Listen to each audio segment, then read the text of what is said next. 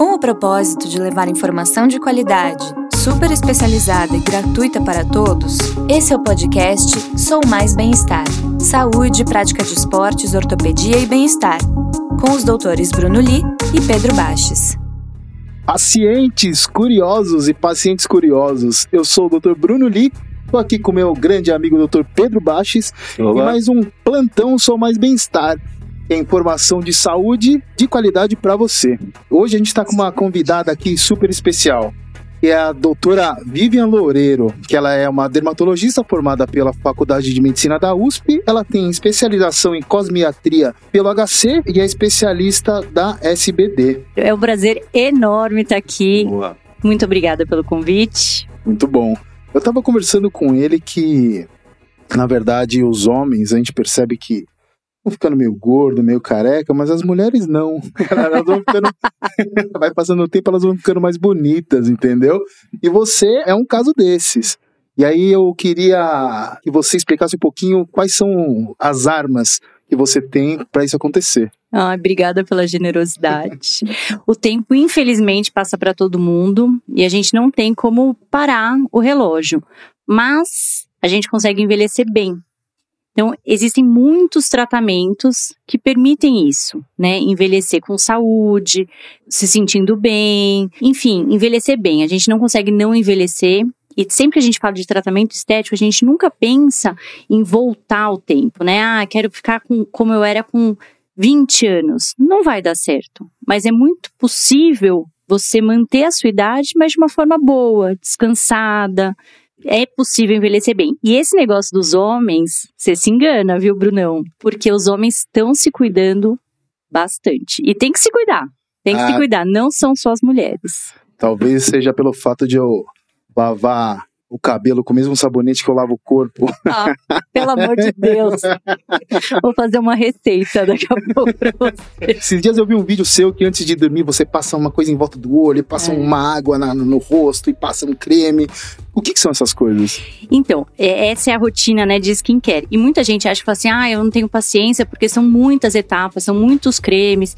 Na verdade, dá pra fazer de uma forma bem enxuta, assim, o que a gente precisa? Limpar a pele, então lavar o rosto, hidratar para a pele ficar saudável e usar um protetor solar. Isso é a, a rotina básica e se a pessoa fizer isso, ela já, já vai envelhecer de uma forma melhor. E se a gente tiver que escolher um produto só, é sempre o protetor solar. Porque ele é Ah. o principal anti-idade. O envelhecimento tem muito a ver com a exposição solar. Mas mesmo quem vive em São Paulo e só anda de carro, Com certeza. A gente estima que 70% do sol que uma pessoa pega na vida não é em momentos de lazer. Ou seja, não é na praia, na piscina. É, é esse sol bobo do dia a dia. O, o sol do trânsito, da ida até o mercado, da saída, sei lá, pra, com o cachorro. Então é muito importante usar o protetor todos os dias. é porque a gente tem aquela impressão que você só queima quando fica com aquele rosto vermelho ardendo, né? Não, não, o sol tá sempre lá. E mesmo se estiver chovendo, se estiver nublado, tem que usar. Entendi. Você quer perguntar alguma coisa, Pedro? Ah, eu quero. Vivi, boa noite. Prazer ter você com a gente. E para levar informação de qualidade para todo mundo.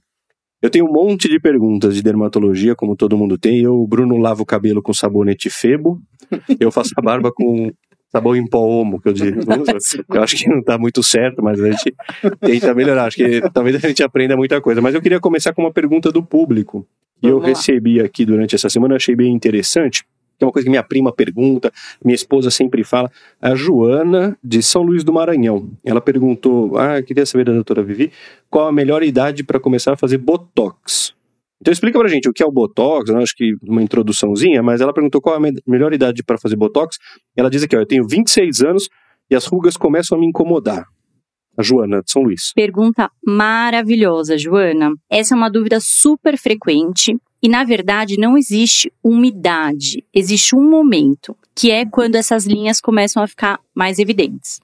Então, a partir do momento que a gente enxerga as rugas de expressão sem a pessoa estar fazendo ou cara de brava ou subindo a sobrancelha, tá na hora de começar a fazer o botox. E o que, que o Botox faz, para o pessoal entender? O botox, ele relaxa a musculatura. A toxina botulínica, ela é da bactéria que causa o botulismo, que é aquela doença do palmito. Do palmito. Do palmito, que é uma doença muito grave, né? Sim, sim. Rara, mas muito grave. E aí, enfim, descobriram, né, a toxina, começaram a usar para algumas doenças e pensaram, poxa, e se a gente usasse isso para tratar as fugas de expressão que aparecem por causa da musculatura da expressão? E aí surgiu o Botox para os tratamentos estéticos. Né? Então, quando a gente aplica o Botox, o que, que a gente faz? A gente não está tratando exatamente a pele. A gente está tratando o músculo embaixo da pele. E aí, quando a gente relaxa a musculatura, a pessoa contrai menos, vinca menos, e aí suaviza as linhas de expressão. Então, eu, eu noto uma diferença, porque há uns 10 anos, mais ou menos, quem fazia Botox ficava com aquela cara de boneco de cera, né? Aquela...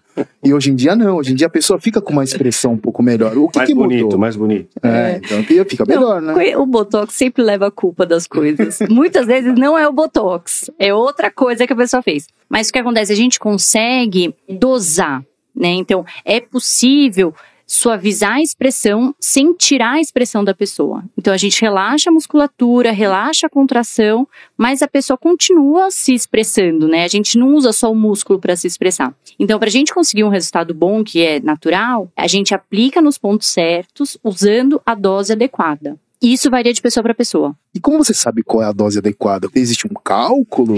Então, é, assim, existe uma linha de aplicação, um consenso, mas que a gente individualiza conforme as necessidades do paciente. Por exemplo, quem tem o músculo aqui da glabela muito forte, a gente vai precisar usar mais pontos e doses maiores, Entendi. tá? Quem tem a testa muito larga, a gente precisa usar mais pontos também. Enfim, e assim, assim vai. Então, é uma aplicação que não é padronizada e varia de paciente para paciente. Isso é muito importante para a gente garantir essa naturalidade, Entendi. né? Senão realmente fica todo mundo sem nenhuma expressão. O Pedro, então, usaria uns 20 centímetros de testa. Sete Um milhas. Eu faço já, eu faço naturalmente. Uma coisa, eu, eu tenho na minha cabeça uma, uma, uma ideia ruim, assim, sobre harmonização facial, que é... Fica com aquela cara de boneco Ken, né, do, do inferno. E eu vejo que você faz aquele MD Codes, que é mais ou menos aquilo. Qual o princípio? Existem vários tipos de colágeno, um mais viscoso, um menos, é a quantidade, é o lugar, como é que é? Vou explicar. Na verdade, é ácido hialurônico que a gente usa, né? O MD Codes é um chama Medical Codes, é uma técnica de aplicação que a gente usa ácido hialurônico para fazer um tratamento global do rosto. Então a gente consegue fazer sustentação, volumização, suavizar a olheira, melhorar o contorno, projetar o queixo, usando ácido hialurônico. E é o que, que muda? A gente escolhe o produto conforme a finalidade. Então, quando a gente quer, por exemplo, projetar o queixo, melhorar o contorno, a gente usa um produto mais viscoso, mais grosso, mais concentrado. Quando a gente vai tratar olheira, por exemplo, que é uma pele mais fina, a gente usa um produto mais fino. Entendi. E quando a gente vai fazer hidratação da pele, aí a gente usa um produto mais fluido ainda, que ele não tem capacidade de preencher, mas ele puxa água para a pele. E aí com isso a gente hidrata. Então, dependendo do que a gente vai fazer, a gente escolhe o produto de ácido hialurônico. E aí, só complementando da harmonização, isso é uma coisa curiosa, porque atualmente a- os pacientes chegam no consultório e falam assim: eu não quero aquele rosto da harmonização. E o que acontece? Na verdade, MD Codes e harmonização facial são princípios parecidos, que é esse tratamento global. Só que MD Codes é um termo usado mais para médicos. A harmonização acaba sendo um termo utilizado por não médicos. Entendi. E aí o que acontece? Qualquer tratamento, quando é feito em exagero, não fica legal. Sim. Né? sim. E aí são esses rostos É de. né? desconfigurados, né, que, que a gente vê. Sim. E isso causa é, é um estigma e até prejudica a fama do tratamento. Quando bem feito, é muito bom. E o tratamento que é bem feito não é notado. né? Então a paciente percebe, a- as pessoas ao redor percebem que ela tá mais descansada, mais ah, mais leve, mais iluminada, sem saber exatamente, né, o que foi feito. Então quando fala assim, nossa, o seu preenchimento ficou ótimo, quer dizer que talvez tenha passado do ponto, porque a ideia é que as pessoas não Hum, percebam. Sim, sim, sim. E dura quanto tempo? Então, depende da concentração e da viscosidade do produto. Mas a duração média é de um a dois anos. Né? Os Nossa, mais sim. grossos, eles duram um pouquinho mais, os mais fluidos duram um pouquinho menos. Mas é uma duração razoável. Sim, um a dois anos é muito bom. É um ácido hialurônico, então, que Isso. injeta no subcutâneo. Isso. Na verdade, Pedro, a gente pode injetar no subcutâneo, mas a gente pode também injetar no plano supraperiosteal, né? Que é a camada em cima do Ah. osso. Então, os pontos de sustentação, eles são aplicados nessa camada mais profunda. Fica mais, mais profundo, mais, mais firme ainda, né? Exato. Isso é com anestesia geral, né? Mas é super tranquilo. é uma picadinha maravilhosa. A mulher, mulher, mulher aguenta cada coisa, né? Cirurgia plástica, inje- injeção no rosto. Qual é a proporção de homens e de mulheres que te procuram hoje em dia? assim? Olha, eu tenho bastante paciente homem, não é a maioria. Eu acho que eu tenho 40% de pacientes Jura? masculinos e 60 mulheres.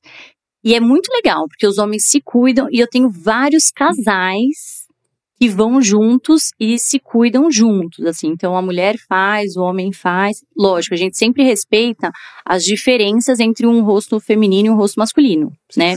Quais são essas diferenças? Onde você aplica mais no, no homem e na Por- mulher? Por exemplo, a bochecha da mulher tende a ser mais arredondada e um pouquinho mais projetada para frente. Sim. Então isso a gente mantém. Quando a gente vai tratar o homem, a gente não pode deixar ele com a bochecha arredondada, porque isso deixa ele com uns traços mais femininos. Sobrancelha, então, da mulher normalmente é mais arqueada, mais levantada. O do homem, a gente tende a deixar a sobrancelha mais reta. Ah, E terço inferior também. Então, o queixo do homem é mais quadrado. Da mulher é mais delicado. Entendi. E o ângulo da mandíbula também. Então, É, esse ângulo aqui. é, é, é, eu vi um, um estudo uma vez que o que é, é a testosterona que faz, né? Você tem um ângulo proeminente, assim. exa- olha, o link de, de dermato com ortopedia. Pela questão hormonal, a maturação óssea no homem e na mulher acontece em momentos diferentes. Então, o ângulo da mandíbula do homem é mais aberto. Isso acontece mais tarde no homem. Entendi. A maturação óssea. Entendi, Boa. entendi. E como é que você foi parar nessa área mais estética? Assim, porque eu lembro que quando a gente passa como aluno lá na faculdade, dermato, tem uma fila de pacientes, eles vão identificando a lesão e diagnosticando e tratando, né? E é completamente diferente de, uma, de, um, de um tratamento É. estético. Como é que foi essa? Bruno, curiosa essa pergunta, assim, porque realmente quando eu escolhi fazer dermato, eu escolhi por causa das berebas. E eu gosto das berebas. Eu acho que dermato é uma especialidade muito rica. E aí a nossa residência lá na USP é, sei lá, 95% focada em doença, doenças muito graves. E aí a gente tinha um pouquinho de estética, mas Sim. bem, bem pouquinho. E aí, quando eu terminei a residência, eu pensei, eu falei, o que, que eu não sei direito? Não sei direito estética. E isso é importante para o consultório, eu, enfim, acho que eu tenho que aprender mais isso. E aí eu me inscrevi para fazer a especialização. E aí eu fiz um ano, enfim, continuo até hoje lá. E aí eu me apaixonei, porque assim, tem um negócio da dermatologia estética, né, da medicina estética, que é muito interessante, que é trazer autoestima para os pacientes. Sim, porque parece uma coisa superficial, mas tem gente que, que se realmente se acorda mal e vai dormir mal porque não gosta do, do próprio rosto, né? Isso é muito poderoso. Então, a pessoa se sentir confiante, se sentir bem com ela mesma, é maravilhoso, né? E eu acho que a gente tem que fazer isso com muita responsabilidade. É uma área de atuação médica, existe ciência por trás disso, Sim, e é muito importante, né, a gente encarar dessa maneira. entendi. Tem uma pergunta que chegou aqui, gente. Vi, a Flávia de São Paulo. Tem uma pele bem clara, tem 23 anos e muitas pintas, segundo ela. De quanto em quanto tempo eu preciso passar no dermato? Flávia, excelente pergunta. A gente recomenda para todo mundo, pelo menos uma vez ao ano, passar com dermatologista. Por quê? Câncer de pele é o câncer mais comum que tem. Então, uma vez por ano, se tudo estiver bem, você deve passar no dermatologista para fazer o check-up das pintas. Agora, quem tem. Uma quem- vez por ano. isso. Agora, quem já teve um câncer de pele ou quem tem um histórico familiar de câncer de pele, talvez precise fazer essa visita com uma frequência maior. Porque aí tem uma chance maior de ter câncer de pele. E tem como uma, uma pessoa leiga, assim, saber, suspeitar que tá com câncer de pele, dói, cresce, como é que é? Normalmente não dói, não tem, não coça. O que que a gente orienta assim? Para o adulto, uma pinta nova ou uma pinta que mudou pode ser uma lesão suspeita. E de modo geral, a gente fala a regra do ABCD, né? E também, que é assim: lesão com assimetria, bordas irregulares, mais de uma cor, dimensões, uma pinta grande ou E de evolução deve ser avaliada. Mas quando, por exemplo, o melanoma tem essas características, ele já não está mais na fase inicial. Então, o ideal é a gente descobrir, né, diagnosticar o câncer de pele antes dele ter essas características típicas. Então, essa é a orientação geral, mas é muito importante a gente fazer o diagnóstico precoce, porque aí aumenta muito a, a chance de cura. E é importante lembrar também que não é só no rosto, né? Que dá câncer de pele, pode dar na dobra, na. na, na Exatamente. É assim, é mais comum nas áreas expostas. sim. Então, rosto, couro cabeludo, orelha, braços, mas pode aparecer em qualquer área. Orelha, tem que passar o sandal na orelha, pessoal. Tem que orelha, né? E na careca também, que E na é careca. E tem alguma idade que ele começa a aparecer mais? Tem, ou, ou não? Pode Assim, aparecer não. O dano solar, ele é acumulativo. Tá. Né? Então, normalmente, assim, o dano da infância, a gente vai enxergar depois de 20, 30, 40 anos. Então, ele é mais comum na vida adulta, mas muitas vezes por causa do dano solar que ocorreu lá na infância. Então, a gente recomenda o uso de protetor é, de, é, desde a criança é pequena. É, é liberado a partir de seis meses de idade. Tá? Então, a partir disso, o ideal é usar protetor seis meses de idade. Lógico, num bebê não vai passar o protetor se ficar em casa, no Sim, berço, mas sim. assim, se tiver qualquer exposição, já é liberado passar. Eu tenho uma pergunta que eu sempre me fiz, assim, não sei se eu estou certo ou errado, na época de faculdade. Qual que é o tipo de câncer de pele que tem mais relação com a exposição solar? Enfim, Hoje em dia a gente sabe que os dois, É. o carcinoma e o melanoma. Os dois têm Eu tinha a relação. impressão que era mais o, o, o car- SEC, o O carcinoma. carcinoma. É, o carcinoma tem o espino e o baso celular. E eles são muito mais frequentes que o melanoma. E felizmente eles são menos agressivos. Mas a exposição solar também aumenta o risco de ter melanoma. Legal. Uma outra coisa que eu vi que você faz também, vo- voltando um pouco pra, pra estética agora, é aquele cool sculpting, né? Que é. Você congela a pochete e, aí, e aí ela desaparece. Como é que Sério? funciona? Rápido. Ah, não sei. Não sei. Eu sou super fã do Q-Sculpt. eu vou contar Explica, rapidamente a gente, né? história dele, porque eu acho fantástica. Então é assim, existe uma doença na dermatologia que chama paniculite, que é a inflamação do tecido subcutâneo, da gordura subcutânea. E uma das causas de paniculite é a exposição ao frio. Depois que essa paniculite vai embora, fica uma depressão que é uma atrofia por destruição de células de gordura. Os pesquisadores de Harvard, brilhantes, pensaram: hum, e se a gente inventasse um aparelho que causasse isso para destruir gordura localizada? E aí eles desenvolveram o Q-Sculpt, que é esse aparelho. Então, o que, que ele faz? Ele, ele congela, né? Ele resfria da maneira correta, enfim. Isso causa a inflamação que é a paniculite. E aí, a paniculite leva à destruição de até 27% das células de gordura na área tratada. Com pessoa viva ele faz isso. Viva, acordada, sem sedação, a pessoa sai do consultório. Dói um pouquinho. Dói um pouquinho. Congela, né? É, mas, assim, é, lógico, não é o resultado de uma cirurgia plástica, de uma lipoaspiração, Sim. de uma abdominoplastia. Mas a grande vantagem é justamente não ser um procedimento cirúrgico. Então, é feito no consultório, sem anestesia, não tem o pós-cirúrgico. E essa gordura vai pra onde? A célula sofre apoptose, que é aquela destruição programada. Tá, então, ela entendi, se autodestrói e depois ela é eliminada junto com as outras células que sofrem apoptose. Não aumenta o colesterol. Não aumenta o nada- colesterol, não vai pro fígado. Entendi. Nossa, que, que coisa, né? É O inteligente, pessoal né? tem cada ideia. Ainda bem, né? E na face, qual a hora de você. Existe paciente que você fala, isso aqui não- eu não vou dar conta, você precisa de uma cirurgia plástica. Quando é esse momento? Existe. Por exemplo, excesso de pele, a gente não consegue ter um resultado super satisfatório com os tratamentos dermatológicos. Então, por exemplo, excesso de pálpebra. Tá. Então, aí é, te- o ideal é fazer uma blefaroplastia.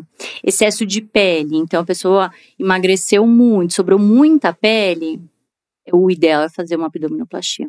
Envelhecimento, curioso, né? Que hoje em dia, com todos esses tratamentos, todas as tecnologias, as pessoas vão para a cirurgia plástica muito mais tarde quando vão. Sim. Mas existem alguns casos, assim, que são cirúrgicos e muitas vezes, mesmo com a indicação cirúrgica, a gente associa os outros tratamentos. Porque a cirurgia é muito boa para tirar excesso de pele, mas para estimular colágeno, melhorar a linha de expressão. Os tratamentos estéticos dermatológicos, pouco invasivos, continuam sendo indicados. E tem muitos pacientes, porque, por exemplo, com, com cirurgia plástica, você acaba. Tem paciente que acaba exagerando na dose, né? Vai fazendo uma, duas. Você tem isso nessa, nessa área estética também?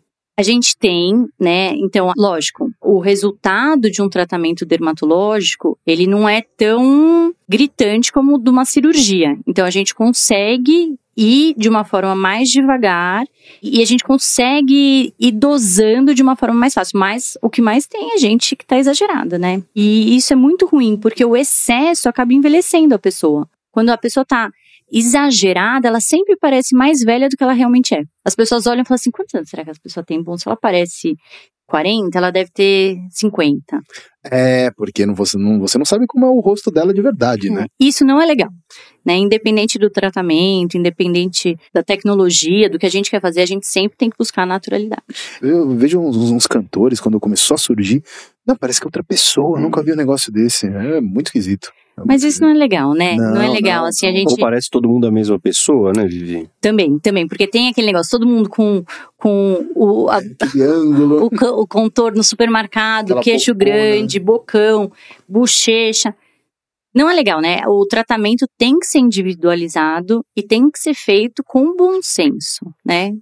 E como é uma consulta, assim? Por exemplo, o Pedro, que tá judiado, ele chega lá no seu consultório, ele fala, eu quero fazer isso, eu quero fazer aquilo, ou fala, "Não, eu, tô- eu quero melhorar e você vai propondo. Como é Então, funciona? a primeira consulta dermatológica, né, idealmente como que a gente, como que é feita? Então o paciente vai, fala o que ele, né, o que se incomoda, o que ele tem de problema de saúde, já teve câncer de pele, se tem alguém na família, porque eu sou super fã dessa parte estética, mas a gente não pode esquecer da saúde. Claro, claro. Então, nessa primeira consulta, independente das queixas do paciente, né, se são mais estéticas, a gente sempre faz uma avaliação completa da pele, que inclui o exame de todas as pintas. E, enfim, e aí, a- além né, de fazer o check-up das pintas, a gente vê o rosto tal. Eu tento é, entender o que, que o paciente se incomoda, e aí a gente faz um plano de tratamento dependendo né, das necessidades do paciente. É muito curioso porque às vezes o paciente vem se queixando de uma coisa, mas na verdade ele precisa de outra. Por exemplo, as pessoas vêm falar assim: ai, tô incomodado com bigode chinês. Tá. Então, bigode chinês, bigode chinês. Mas aí, quando a gente vai avaliar, na verdade, precisa fazer uma estruturação aqui do contorno, né, do, do rosto. Só tratar o, o bigode chinês não, não vai ser o suficiente. Outro exemplo é a olheira. O paciente vem, ah, quero tratar a olheira. Mas se a pessoa tiver qualquer sinal de falta de sustentação da bochecha, não adianta a gente tratar a olheira, porque primeiro, não vai ficar bom e segundo, tem uma chance razoável de ficar ruim. Se a gente fizer a olheira sem fazer a- a- a- o suporte, pode dar bolsa. Então, Hum. isso que a gente tem que avaliar, né? Então, a gente é, sempre em- tenta entender as queixas do paciente, mas a gente precisa pensar qual a melhor estratégia para a gente conseguir entregar o que o paciente quer. Entendi. E dá pra fazer até em paciente mais velhinho, assim, aquela que tem a pele bem soltinha, ou, ou não, não dá mais? Sempre dá para melhorar. Lógico, quando a gente começa no momento certo é mais fácil. Então, a gente começa a fazer botox, quando começam a aparecer as linhas de expressão, a pessoa vai envelhecer de uma forma melhor. Então, voltando na pergunta da Joana, né? Quando que é a data ideal de começar? Ah, acho que- então, boa, é, a gente Olha, acabou vou, vou mudando. puxar a pergunta dela aqui. de novo. Ela falou que tem 26 anos e as rugas começaram a incomodá-la. Então, A Joana, de São Luís do Maranhão. de novo, é, é pelo momento e não pela idade. Se a pessoa com 26 anos se olha no espelho e já enxerga a linha, já tá no momento de começar. Se a pessoa tem 35 anos, 40 anos e ainda não tem a linha marcada, não tá no momento. Então precisa ter uma marca de expressão. No início, a gente chama de ruga dinâmica. Ela só aparece quando a gente faz a cara de bravo, por Uhum. exemplo. A partir de um momento, essa linha, ela vira uma ruga estática. Ou seja, ela tá lá, mesmo se a pessoa não tá fazendo cara de brava. É nesse momento. E isso pode acontecer com 25 anos, 30, 35. E voltando no Botox, então, eu acho um tema interessante, né? Porque assim, na época que a gente ainda fazia faculdade, ou mesmo antes disso, a gente já ouvia falar do Botox. Então é uma coisa mais antiga, né? Uhum, Hoje tem muita coisa mais moderna, mas se usa bastante, né? Sim, surgiram muitas outras coisas, mas ele continua super em alta, porque ele é o tratamento de escolha para a linha de expressão. A gente consegue tratar outras coisas com Botox também. É, a gente consegue é, melhorar o terço inferior, tratar sorriso gengival, é, tratar Hum. hiperidrose. Então, ele tem outras, outras coisas. E aquela história que o cara pode ficar com o rosto torto, é verdade ou não? Assim, Pode, né? O que acontece? Tipo, um outro Pode. assim. Popeye, Pode. Marinha do Popeye. Não é objetivo de nenhum tratamento, né? Mas o que acontece? Se o Botox, é, ele paralisa o músculo. Se ele é injetado no músculo errado, a gente vai ter uma assimetria. E quanto tempo dura? Depende da quantidade. E não tem antídoto, Botox. Vai ficar uns dois, três meses. Eita. Eu vou dar um exemplo, assim, que eu já vi. Ah, teve até uma, acho uma blogueira americana, recentemente, que ela fez a toxina e aí o olho caiu. Isso aconteceu por quê? O ponto daqui provavelmente foi feito muito para baixo e aí atingiu o músculo que levanta a pálpebra superior. Não, dois meses. É. Mas além disso, algum outro risco pro Botox ou ele é um- costuma ser bem seguro, Vivi? Não, ele é bem seguro. é, ele é contraindicado em quem tem algumas doenças neurológicas, por exemplo, miastenia grave, Sim. que são doenças que interferem lá na placa, né, neuromuscular. Mas, na maioria das vezes, ele é tranquilo de ser feito. Maravilha. Para acompanhar as novidades do nosso portal, siga Sou Mais Bem-Estar no Instagram e acesse o site soumaisbemestar.com.br. E mais perguntas chegando aqui, gente. Maria do Rosário de Salvador. É, me incomodo com meus pelos nas pernas e partes íntimas, mas tenho medo de depilação a laser. Ó, é um assunto que a gente ainda não tratou. Verdade. Hoje em dia é seguro? Sim. Porém, a gente tem que fazer com responsabilidade, né? Então, o que acontece? O laser de pelo enxerga pigmento. E ele vai ser absorvido pela raiz do pelo. E aí ele vai destruir isso. Se a pessoa tem pele morena, se ela tá bronzeada, se a gente usa o laser errado, uma energia errada, o laser pode também pegar o pigmento da pele. E aí isso Uhum. pode dar uma queimadura, que é um efeito indesejável. Mas se a gente usar os parâmetros corretos, fazer da forma adequada, a gente tem excelentes resultados. E assim, é libertador não ter pelo. E é folículo por folículo que você tem que queimar? Não, antigamente, o primeiro, a primeira tecnologia que, que teve para tirar pelo era a eletrólise. Ia folículo por folículo, com uma agulha e queimava. Super dolorido, deixava Uma cicatriz. agulha É, era, enfiava um negocinho em cada pelinho. Em cada Tem pelinho. muito medo. Como que mulher Não, isso, não, isso era horroroso também. Sim. Ah, tá. Hoje em dia, é uma tortura. Não. Não, é tranquilo. É uma agulha que você dá, enfia a agulha e dá choque. Não, Cada pelo. Isso a gente não usa folículo. mais. Hoje em dia, os aparelhos, eles têm o handpiece, né? Que é o, a- o que a gente encosta na pele, que são grandes. Então, a gente consegue tratar uma área. Tá, entendi, entendi. Né? entendi. Anti, antigamente, nem faz tanto tempo assim, mas quando, quando a gente era aluno, o laser que mais era feito, ele tinha um, um handpiece de um por um, super pequenininho. Então, se ia fazer depilação da perna, a gente demorava Nossa. muito tempo. Hoje em dia, os aparelhos têm é, handpieces grandes, então a gente consegue fazer uma área grande de uma forma muito mais rápida. E aí não nasce nunca mais pelo? A gente consegue diminuir bem entre 80% e 90%. É mesmo. Às vezes fica um pelinho perdido, de vez em quando faz uma sessão, mas diminui bastante. E dá pra fazer em qualquer lugar. No, do, do corpo. Mais ou menos, assim, por exemplo, penugem no rosto Tá. não é uma área que vai tão bem. Porque o pelo é muito fininho, o laser não pega tão bem, tem algumas outras coisas que podem acontecer. Entendi. Mas assim, axila, virilha, barba de homem. Na barba? Tem muita gente que sofre com foliculite, que é pelo encravado. Tá, entendi. E aí, a melhor maneira da gente resolver esse problema é tirando o pelo. Que aí tira a causa da foliculite. E vai super bem. Melhora muito a qualidade de vida, né? Ah, a gente sim. tá falando aqui é, de estética, mas lembrar que tudo isso melhora a qualidade de vida Sim. dos pacientes. Então, Maria do Rosário, pode fazer, com segurança. Pode, mas procure uma, né, um profissional qualificado, enfim. Escolher bem o lugar. Exato. Tá bom. Só complementando, peles morenas, negras, precisam ser analisadas e feitas com bastante cuidado, porque aí o risco é um pouquinho maior. Hum, Mas não quer dizer que não possa ser feito. Entendi, entendi. Tem mais algum outro tratamento que, que, que a gente não, não perguntou que você passa bastante assim, fora esses? Olha, tem uma coisa, eu nem sei se você sabe que existe isso, Bruno, mas é muito importante, É. que é estímulo de colágeno. Né? Então, a gente sabe que a partir dos 25 anos, a, a nossa taxa de colágeno já vai diminuindo. Uhum. Né? Diminui a produção e aumenta a degradação. É, e aí existem alguns tratamentos que estimulam o nosso corpo a produzir fibras de colágeno, que não aconteceria naturalmente. Tá. E aí eu, eu brinco, né, pros, com os meus pacientes que isso é uma poup- é como se fosse uma poupança. A gente vai lá, põe um pouquinho, põe um pouquinho. Isso é muito importante lá na frente. Uhum. Dessa forma a gente consegue envelhecer de uma forma melhor, de uma forma mais favorável. E isso a gente consegue de algumas maneiras. Existem aparelhos para isso, né, tecnologias, e existem também os bioestimuladores, que são substâncias que a gente injeta que estimulam as nossas células a produzirem colágeno. Isso é feito, né, tanto para rosto como para corpo. Então, por exemplo, pós-gestação, a barriga fica um pouquinho flácida, como que a gente consegue melhorar isso? Estimulando colágeno. Entendi. Mas como que faz? Isso me explica, eu não entendi.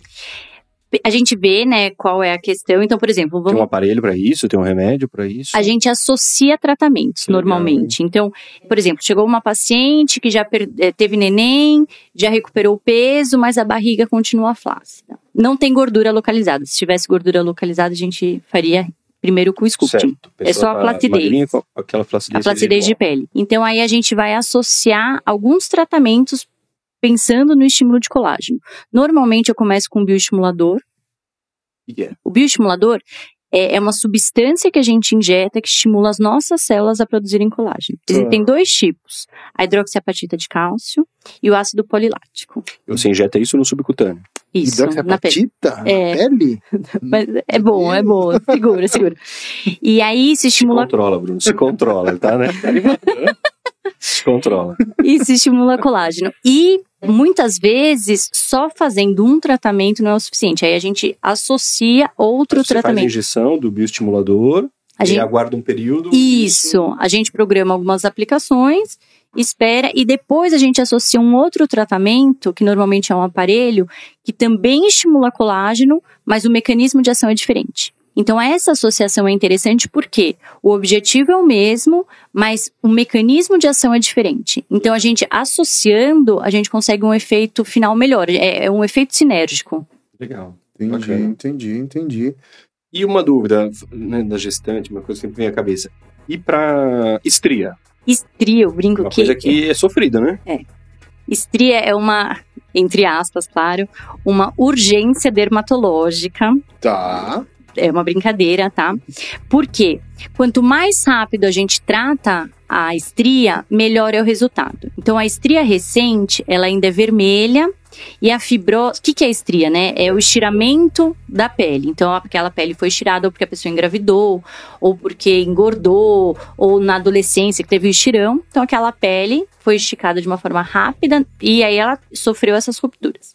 Então, é, a estria recente, enquanto ela está vermelha, a fibrose não está totalmente instalada. Esse é o melhor momento da gente começar a tratar. E aí o tratamento é o quê? Estímulo de colágeno. É isso que eu. Exatamente. Aí a gente estimula colágeno, a gente consegue melhorar. Melhorar o aspecto, enfim, fica um resultado melhor. Aquela estria antiga, que já tá branca, amarelada, a resposta vai ser muito inferior se a gente fizer o tratamento. Não é que não pode tratar, mas a gente sabe que o resultado vai ser É, porque aquilo é uma, é uma cicatriz, na verdade. é uma né? cicatriz. A fibrose está instalada e tal. E é muito mais difícil a gente conseguir não re- reverter, porque, enfim, mas amenizar a estria antiga. Por isso que a gente fala que estria, entre aspas, é uma, uma urgência, né? Porque quanto mais rápido o tratamento, melhor vai ser o resultado. Entendi. E celulite? Celulite é uma, é uma coisa que mulher sofre muito e acho que é a coisa que mais deve existir tratamento, né? Em, em medicina tem um conceito, pra mim, que quanto mais tratamentos uma doença tem, menos eles funcionam, né? Então, celulite, é, reza brava, chá... É, tudo. celulite é uma questão que, enfim, existe em quase 100% das mulheres, 98% das mulheres. E muita gente se incomoda. A dificuldade da celulite, é, do tratamento, é porque a celulite é multifatorial. Então, tem uma questão hormonal, tem uma questão do peso, tem uma questão de drenagem. Enfim, é, se a pessoa está acima do peso, não faz atividade física, a celulite tende a piorar. Mas mesmo pessoas magras, atletas, jovens também sofrem de celulite. Sim. Então, o que, que a gente faz? A gente também associa coisas para conseguir um, um resultado melhor. O que, que a gente sugere, né?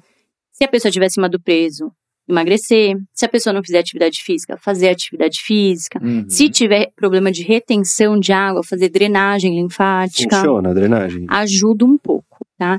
E aí, uh, no consultório, o que, que a gente pode fazer? Tratamentos que estimulam colágeno. Por quê? Vai me ajudar também. Melhorando, né? Isso é moderno, hein? a Esse pe... colágeno aí. É sensacional. Nossa, nunca tinha ouvido falar disso. Melhorando a qualidade da pele, a gente melhora as irregularidades. Tá. Hum. E, e, não dá para fazer um cool sculpting na, na celulite? É, o cool sculpting... Congelar a celulite.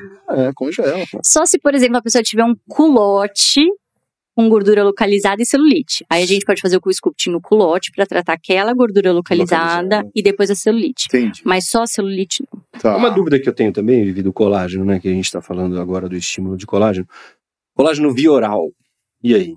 Porque assim, qual é o colágeno da pele predominante que vocês gostam? Então, o, vi, o, o vioral, o que acontece? Existem é, alguns tipos é, de suplementos orais de colágeno. Normalmente, ou eles são é, peptídeos de colágeno. Normalmente, eles são peptídeos de colágeno. É, existe evidência científica, tanto em vivo como in vitro, que o colágeno oral ajuda para a pele. In vitro é o quê? Pega lá uma, as células, né, fibroblastos, colocam lá os fragmentos de colágeno e isso aumenta a produção. E o in vivo é pegar um grupo de pessoas, aí suplementa o colágeno e ver como essas pessoas vão evoluir. Como e... que faz o controle em estudos da, de pele? Porque, por exemplo, a gente usa colágeno em estudos de joelho também se não me engano, é mais ou menos o mesmo produto. É subjetivo, né? Nossa, não é uma análise objetiva. Nesses estudos, então a pessoa avalia a pele com uma melhor elasticidade, melhor qualidade. Não é. Difícil, né? Dificílimo, dificílimo, dificílimo. Mas não faz mal. Então, é diferente de, de tomar alguma coisa sem evidência científica que tem efeito colateral. Então, Legal. se a pessoa está indicando no dia a dia, indico, se a pessoa está disposta a se tratar, se ela vai começar um tratamento, né, de estímulo de colágeno e tal, acho legal fazer associação. Faz junto. Faz junto. Ah, Mas o oral nunca vai substituir né, um, o, o, o tratamento enfim. É, no, no, no, no joelho, né, na cirurgia do joelho, no, no, nosso dia a dia, a gente lida bastante com desgaste de, de joelho e, e, a medicação à base de colágeno é indicada também. Só que eu tenho aquela desconfiança que é mais ou menos o mesmo colágeno que eles pintam de uma cor para a parte dermatológica ah, e sim. com atleta na capa, assim, para o ortopedista. É. Mas a gente não sabe exatamente o quanto que isso funciona, mas a gente sabe que funciona um pouquinho, que não faz mal e que a gente acaba usando é. também. Vivi, a sua família inteira pede para você tratar? fazer tratamento? Boa né? pergunta. E tem muita interconsulta de corredor? Você sabe. Eu acho que o pessoal da dermato é que mais sofre. Aqui, olha só essa bolinha aqui na é. né? Tá aqui meu cabelo tá caindo. As... Aliás, o meu tá caindo. Vou te falar, as duas coisas. A minha mãe, semana sim, semana também, quer fazer alguma coisa. E é curioso que antes ela não fazia nada. E desde que eu virei dermato, enfim, ela começou a se cuidar. E é legal mesmo, né? Enfim. É legal, é legal. Agora, todo mundo tem uma questão dermatológica. Eu acho super legal, eu adoro falar sobre isso, mas é, é diferente de um coloproctologista, né? Sim, que tá numa festa e ninguém vai falar que tá com problema da área. mas dermato, todo mundo tem alguma lesão. É que nem sempre a gente consegue é, dar um, um parecer adequado só de olhar rapidamente, né? Então, muitas vezes a gente tem que usar uma lupa, a gente usa o dermatoscópio, a gente precisa examinar o paciente como um todo. Então, a foto, a olhadinha rápida no corredor não é perigoso. é adequada. É perigoso, é perigoso. Muita telemedicina? Você sabe, isso. Você tem a impressão que eles foram dos primeiros, assim, né? Isso. Me manda foto, me manda coisa da lesão. Isso, a gente. E dá pra ver muita coisa, né?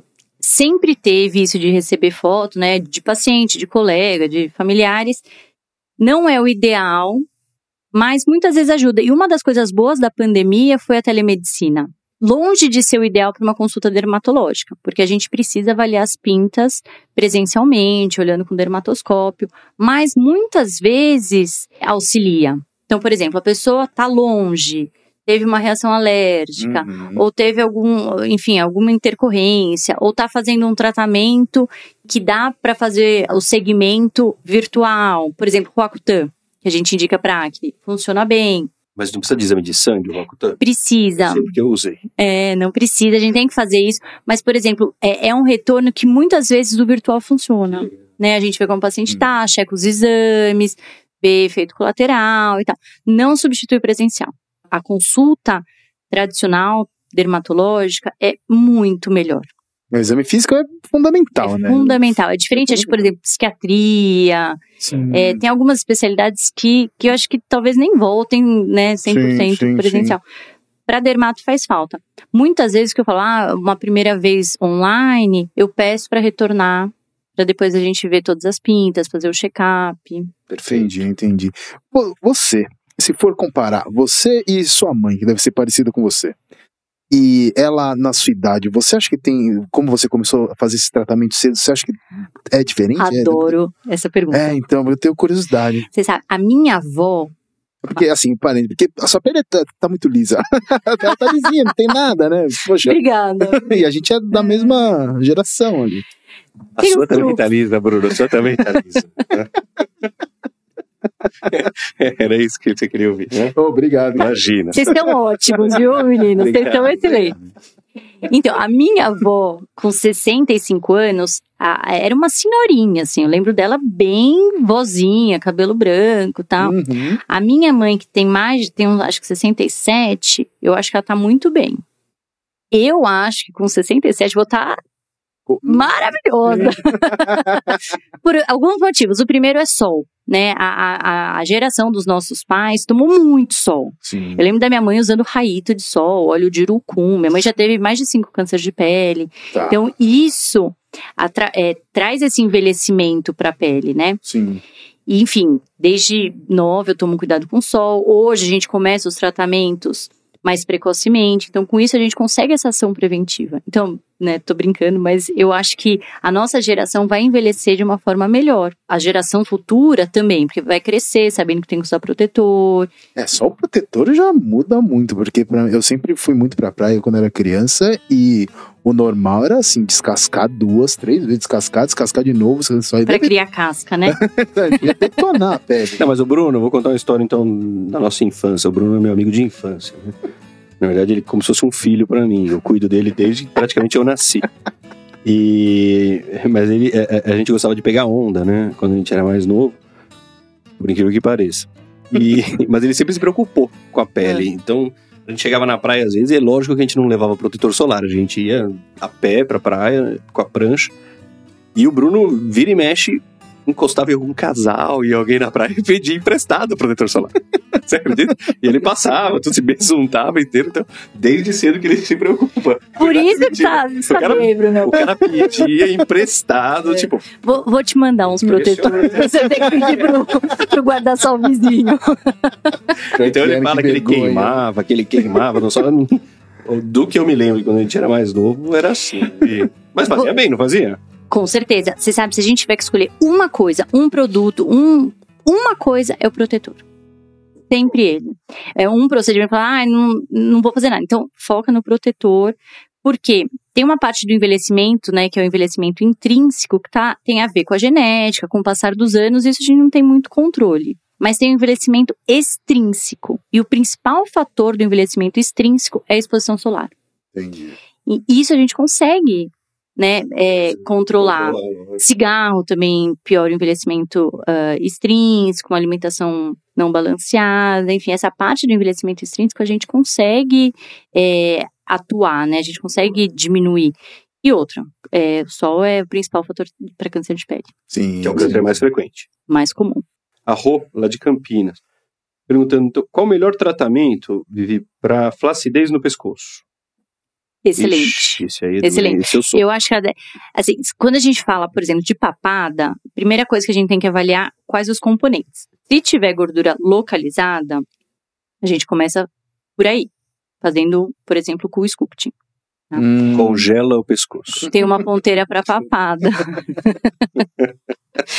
então a gente começa por aí. Outra coisa que a gente precisa avaliar quando tem flacidez embaixo do queixo, como que tá a projeção desse queixo? Então, se é um queixo muito para trás, a gente precisa dar uma projetadinha, porque fazendo isso a gente consegue recrutar um pouquinho da pele.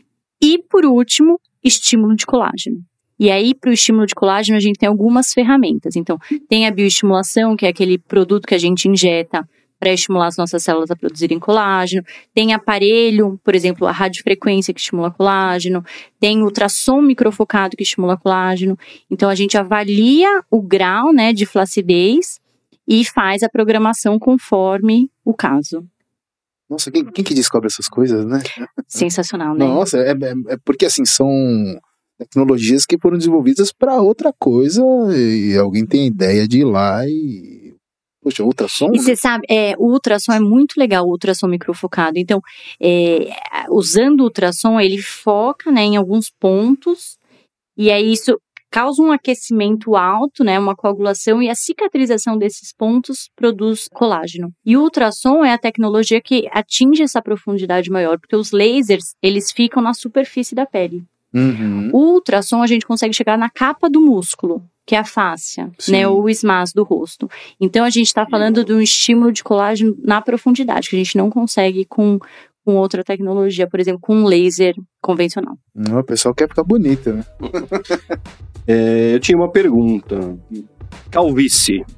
Tem jeito? Que meu pai sempre me contou. Né? Meu pai, ele desde os 17 anos que ele ele ficou é bem calvo, meu pai, né? Desde os 17. Então sempre foi um medo que eu tive. Ele contou que em Campinas, quando ele era bem novo, começou a ficar calvo, tipo 16. Mas meu avô levou ele num dermatologista lá em Campinas, a gente ia de lá. Era o cara que mais ia entender de cabelo. E aí chegou lá o cara não tinha nem sobrancelha. O dermatologista levou. Na verdade. E aí eles contam que foi um choque, assim, e eles perceberam que não tinha o que fazer. E meu pai ficou bem calvo. E todo mundo sempre fala desde criança que eu ia ficar careca e eu tô ficando, Vivi. Tá moderno hoje? Tem coisa Então. pra fazer? Porque eu não faço nada. Tem umas perucas maravilhosas hoje em dia. Um topete. Pentear pra frente, assim. a gente não consegue bloquear essa tendência genética. Né? Então, é uma tendência genética que pode vir tanto do lado do pai como do lado da mãe. E a gente não consegue ainda inibir isso, zerar isso. Porém, existem muitos tratamentos que seguram a progressão. A gente consegue recrutar até uns 20% dos folículos que estão no processo, mas mais importante do que isso é o resultado a longo prazo. E existe muita evidência científica dos tratamentos para calvície, tanto feminina como masculina, porque mulher também pode ter calvície. Então é muito importante. Quem faz o tratamento, começa o tratamento no momento certo, certamente lá na frente vai ter mais cabelo. Hum, Tem que começar na hora certa. É Isso. E o que é o tratamento? É tópico? É injetável? A gente doce? associa. A primeira linha de tratamento é oral com tópico. Além disso, existem outras coisas que também ajudam, entende? Então, tem suplementação de vitamina, tem outras loções, tem alguns procedimentos que a gente faz no consultório, LED, diminui um pouquinho também. Aqueles bonés. Aham. Ah, Tem evidência científica. Tá brincando. é mesmo? É, é mesmo, é mesmo. LED? É um boné com lâmpada. né? É. Que, Põe na cabeça e fica. pra mim é. esquenta. Não, Não, não, né? não, não esquenta. Sabe um dado interessante? Assim, alguém estudou é, se usar mais tempo do que o indicado seria melhor. E parece que pode ter um efeito negativo. Cai então, mais. é só usar realmente no tempo que está indicado lá É pelo. mesmo, e tem evidência científica. Tem, tem evidência se, eu- científica. se eu Quem vi- usa isso é o Juliano. não, se eu visse isso, eu ia falar, mas que lenga-lenga desse boné com lâmpada. O que, que esse cara tá fazendo? Ó, a Rô falou aqui, ó. E parte da calvície é ser torcedor do Guarani, é verdade. Isso ajuda. Mas agora tô melhorando, né? Ah, tem, tem mais uma pergunta. O cabelo vai começar a crescer. Fala, Brunão. Então, a Ana P. Reis, ela tá perguntando se queda de cabelo pós-Covid tem tratamento. Uma coisa tão recente. Olha, a gente está vendo tanto. É mesmo? É relativamente comum essa queda pós-Covid. Na verdade, qualquer doença febril, qualquer virose, é, cirurgia, hemorragia, qualquer coisa que tira o equilíbrio do organismo pode desencadear uma queda transitória, que a gente chama de eflúvio telógeno. É uma queda transitória. Normalmente começa depois de uns dois, três meses do evento desencadeante e tende a ser autolimitada. Tá? Então a pessoa tende a recuperar. Mas se for muito intenso, ou se a pessoa já tiver uma tendência à calvície, tem algumas coisas que a gente faz para tentar segurar um pouco. Esse eflúvio é muito comum, por exemplo, pós-parto. Os hormônios da gestação, eles seguram os fios. É normal caírem mais ou menos até é, uns 100 fios por dia. tá? Na gestação, os hormônios seguram. Então, é, os fios caem menos. Hum. Pós-parto, cai, né, a, a taxa hormonal, e todos esses fios que ficaram durante a gestação, eles entram em queda no mesmo momento. Então, tem esse, esse aumento, que normalmente é transitório, dura de três a seis meses. A gestante para de ter queda No e pós, acumula pro pós-parto. é, durante a gestação, os fios caem menos. Ah. Eles não entram na fase de queda, Né? Não todos. Então, eles ficam mais, por isso que o cabelo fica mais volumoso. Normalmente o cabelo fica bom na gestação. E aí, no pós-parto, esses fios que não caíram, eles podem entrar em queda ao mesmo tempo. Vai tudo ao né? mesmo tempo. Então, tem essa, essa queda mais intensa no pós-parto. E por que que os fios vão ficando mais finos, Vivi? O cabelo envelhece. É isso? É, o cabelo vai ficando mais fino. Tem a questão da calvície, né? Muita gente tem a tendência que vai levando ao afinamento dos fios até que aquele folículo para de, de produzir, né, o cabelo. Então isso causa, né, o, o afinamento, mas o cabelo também envelhece. Então além de ficar branco, o cabelo tende a ficar mais fino, mais ralo. É, vou pro lado da ortopedia um pouco. E tem muita gente que vai assistir a gente que é ortopedista, pelo canal ser basicamente inicialmente ortopédico, Vivi.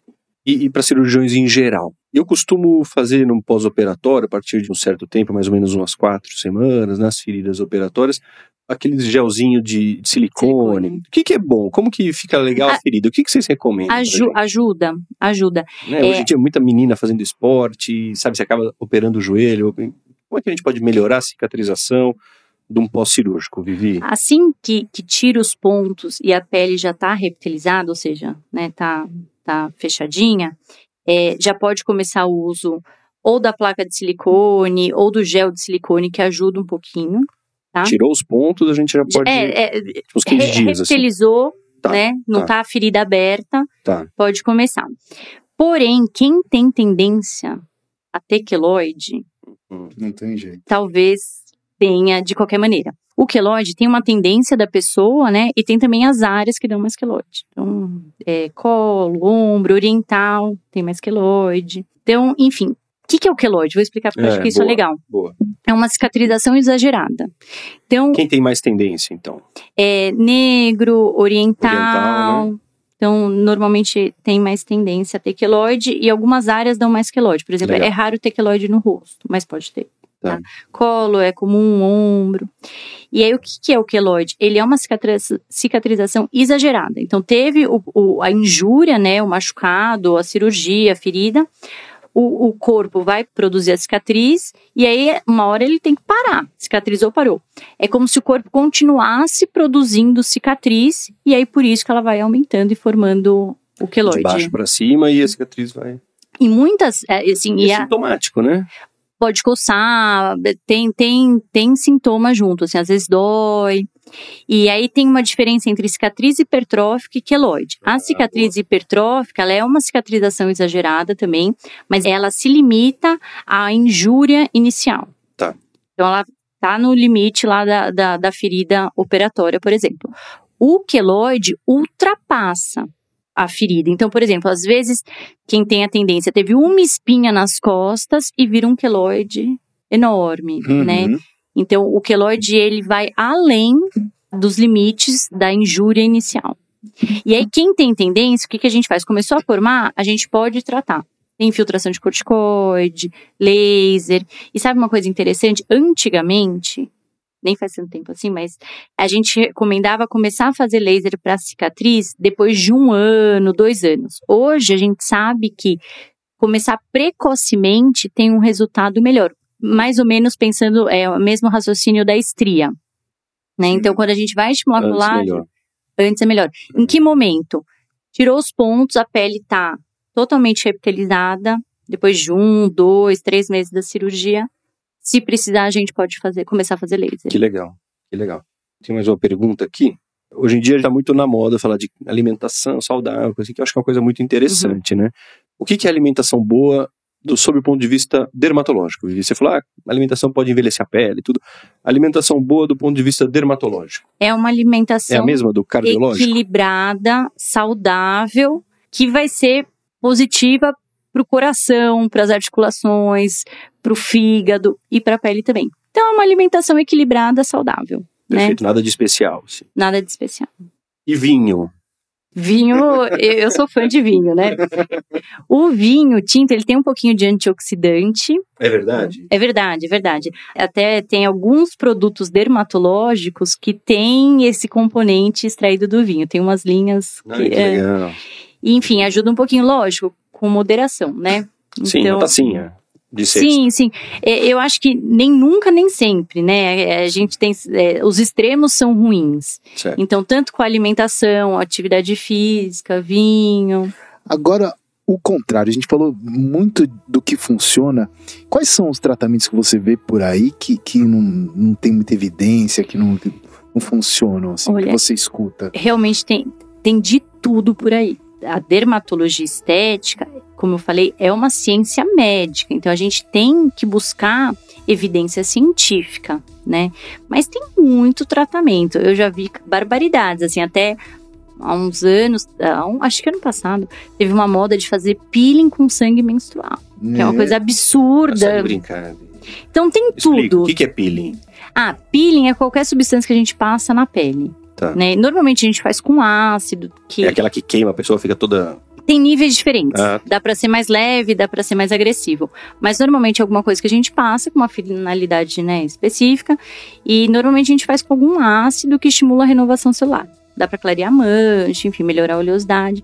E aí, sei lá da onde surgiu isso, essa Nossa. ideia. Enfim. Mas da própria pessoa Então. ou de terceiros? Horrível pensar isso. É, não, nossa. Não sei, né? Se for da própria pessoa, já não é legal. Já Se não é for de um ou de, um, de uma terceira, aí É. tem risco, né, de, de Sim, contaminação. contaminação e, sei lá, é, Ai, hepatite. Pelo amor de Deus. Mas você sabe, voltando nisso, eh, tinha também um outro que fazia um tratamento para abrir uns canais e colocava assim, é horrível, horrível. Não, não, explica, explica. Era um, enfim, faz um, um- eu nem sei o que, que é isso, porque a gente não faz, não tem evidência científica, é terrível. Mas Agora é hora da bizarrice, né? É. que se faz de errado. abrir então para aumentar a permeação da pele e colocar sangue. Também é horrível, assim, pode Pelo amor de Deus. infeccionar e se vier de uma outra pessoa. É. O que existe é um negócio que chama PRP, mas ainda não é tão feito, ainda precisa ser mais bem estudado, que é pegar o plasma rico em plaquetas e isso tem algumas finalidades e não só para dermatologia, isso também é usado para outras é. coisas, né? Se estuda muito na ortopedia. Estuda muito e sempre aquelas evidências fracas, Exato. assim, nunca, Exato. nunca é muito. Para dermato também tem, é, assim, é, a evidência ainda É, mas eu, fraca. eu não diria que eu sou um inimigo disso nem nada, mas assim, precisa de muito mais evidência para comprovar. Exato. E ao mesmo tempo que você está injetando alguma coisa que é da própria pessoa, você injeta mediadores químicos inflamatórios junto, não só estimulantes positivos, mas algo que é uma miscelânea de coisa que você injeta que está no plasma que talvez não faça tão bem 100%. Então Exato. exato. precisa ser melhor estudado. Mas é legal, né? É a medicina regenerativa sim, que a gente sim. estuda aí na medicina esportiva, que não é ruim. Ah, posso falar mais uma coisa horrorosa? Eu já tive alguns pacientes assim. Fazer tatuagem para disfarçar estria, olheira, mancha, cicatriz. Assim, é, é uma ideia que pode dar muito errado. E eu já vi alguns pacientes que fizeram isso e não, não se deram bem, assim. Porque o que acontece? Primeiro. Um dragão que a língua é a tatuagem do joelho. Não, Não, isso. A cicatriz do joelho. só O Mike Tyson fez essa da, da, da, da olheira. Se for só pra disfarçar, se for uma tatuagem artística, beleza, cada um Sim. faz o que quiser. Mas o que- tem gente que faz é, uma tatuagem, pega uma cor pra tentar imitar o tom da pele e Hum. tatua, por exemplo, a olheira.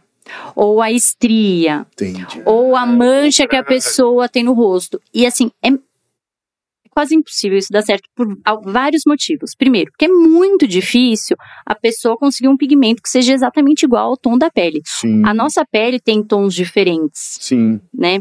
Segundo, as pessoas se bronzeiam, então a pele muda Meu Deus. e o pigmento continua sempre igual. E é, terceiro, pode ter reação alérgica a pigmento, isso pode acontecer com qualquer tatuagem, tá? Sim. Principalmente quando o pigmento não é preto. E quarto, se der tudo errado, é, mu gente, é muito difícil a gente conseguir consertar isso. Porque o laser pode oxidar o pigmento, pode ficar mais escuro. Enfim, aí a gente tem que partir para outros tratamentos para tentar extruir esse pigmento. Então, cuidado com Terrível. isso. Essa não é uma ideia muito boa. O laser tira a tatuagem? Dá pra tirar a tatuagem? Assim, existe, hoje é, existem lasers que ajudam muito a remover a tatuagem. Muitas vezes a gente consegue resultados ótimos, mas isso varia um pouco conforme a qualidade da tatuagem, a quantidade de tinta, a profundidade, a cor, principalmente a cor. O pigmento preto sai com uma relativa facilidade. Pigmentos coloridos são mais difíceis Ah. de serem removidos. Tá, então, mesma coisa. Então aquela carpa bonita vai ficar só com a cor, assim. né? É, é, muitas vezes a gente consegue tirar e a pessoa fica satisfeita, mas nem sempre é fácil, nem é rápido. Fazer uma tatuagem é muito mais rápido do que tirar. Então, tirar dói mais, Ah, é, demora mais, são várias sessões e é mais caro. Mas, É. É. Então, gente, Pensa pense- bem, pensa bem antes de fazer a tatuagem. Não vai fazer aquela tatuagem no pescoço, no rosto, que você É, pode se que arrepender. quer, né? Não, cada um faz o que quer. Eu, eu Ó, tô mais uma pergunta aqui da Rô. Ela falou, não sei se já foi falado, doutora Vivi, mas como melhorar as manchas nas mãos? Essa é legal. Ah, né? excelente, É. excelente. Essas manchinhas que vão aparecendo nas mãos, elas aparecem por causa do sol, né? O sol aí ao longo da vida. E a gente consegue fazer laser pra tirar. E melhora, melhora bem. Melhora. E a mão muitas vezes entrega, né? Porque a pessoa foca tanto no Sim. rosto e a gente tem que ver as outras coisas também. Ver pescoço, colo e mãos. É. Essas manchinhas a gente consegue remover com laser. O laser tira as, as pintas também, que tem, tem gente que fica com o rosto todo cheio, cheio de pinta. Então, assim. Pinta, pinta, a gente não tira com laser. Ah, tá? A gente não recomenda, a gente não faz isso diariamente. O que a gente consegue tirar é mancha, uhum. mancha de sol a gente consegue melhorar, sardinha, Sim, são as efélias a gente consegue melhorar, mas não é toda mancha que a gente consegue tirar. entendi. Ah, tem nevo de ota, que é uma mancha que tem no rosto, a gente consegue tirar, que é o mesmo laser que a gente usa para tatuagem. Então tem muita coisa que a gente consegue melhorar. E aqueles hemangiomas planos das crianças? Isso a gente consegue resultados muito bons com laser. E quanto mais Jura? cedo, melhor o resultado. A dificuldade é que com uma criança muito pequena, a gente teria que fazer isso no centro cirúrgico, com sedação, Sim, então várias sim, sessões, né? Sim.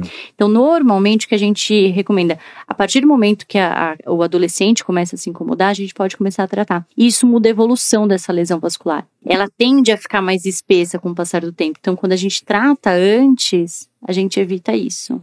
Sensacional, né, gente?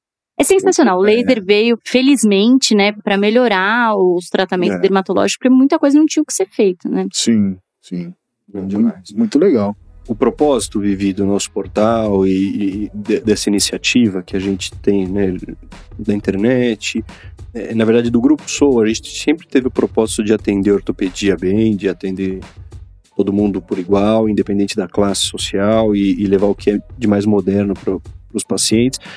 E a gente sempre teve esse propósito há 12 anos. E quando chegou o portal, foi para completar o nosso propósito, que além de atender todo mundo, é nesse tempo de tanta desinformação e tanta informação de baixa qualidade, levar informação fidedigna, sem custo, para todo mundo que queira aí ter isso ao acesso de forma prática, né, Vivi? Então eu sempre gosto de finalizar perguntando um negócio. Quanto a desinformação atualmente te atrapalha?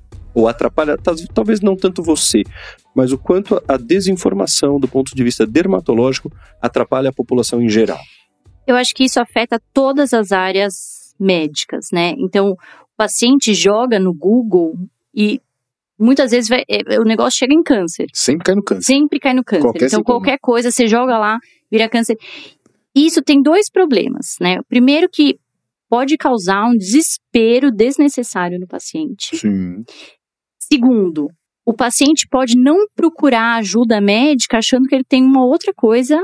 Terceiro, tratamento errado, né? Então, a pessoa joga lá, começa a tratar com um negócio, outro, outro, e aí chega, depois de muito tempo, com o tratamento errado, e se tivesse Tudo sido mexido tratado já.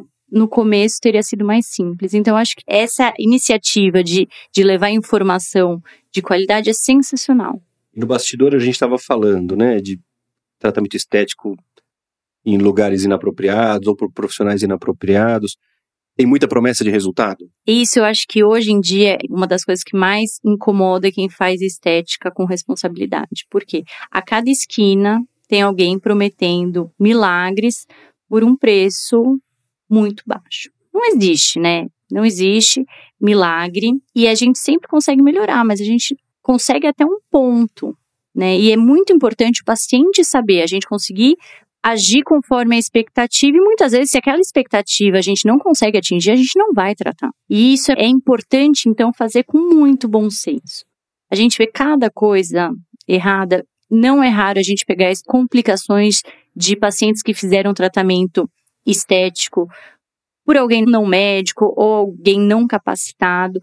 Lembrar que qualquer procedimento médico, inclusive os tratamentos estéticos, podem ter complicação. Sim, não sei se vocês lembram do caso da bioplastia lá, não. que a, acho que fez algum procedimento no bumbum ali e infectou e acho que teve uma embolia. E... Foi um caso bem dramático, assim, é, né? foi bem complicado. E, e isso mostra o quê? Injetavam isso.